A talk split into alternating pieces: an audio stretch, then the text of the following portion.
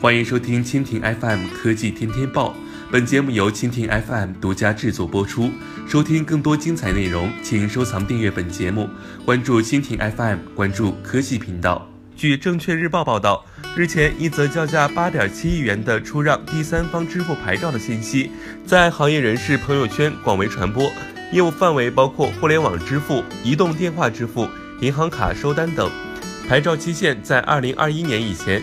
转让方出售转让百分之百的股权。据报道，有业内人士称，一张包含五项业务的牌照，最高叫价可达三十亿元，公允价格至少也在十二亿元以上。只要业务覆盖全国，单项业务牌照就可高达七亿元，公允价值在四亿元以上。当然，单纯牌照价格并不值那么多钱，支付牌照本身自带业务和市场的将更值钱。在移动互联网时代大局面之下。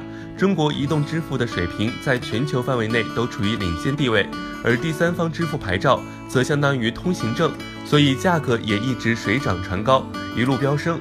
另一方面，二零一六年八月，央行明确表示，在一段时期内原则上不再批设新支付机构，牌照稀缺性进一步凸显。同时，近几年上市公司对收购支付牌照也显得很热心。据报道，上市公司收购第三方支付牌照主要有两个原因。其一是央行明确表示，原则上短期内不再批设新机构，所以上市公司进军支付市场只能够通过收购方式来获取。其二，第三方支付牌照含金量相对较高，随着互联网金融的快速发展和人们支付习惯的改变，第三方支付牌照既可以帮助上市公司减少成本的压力，也可以记录大量用户消费行为数据，有较高的数据价值。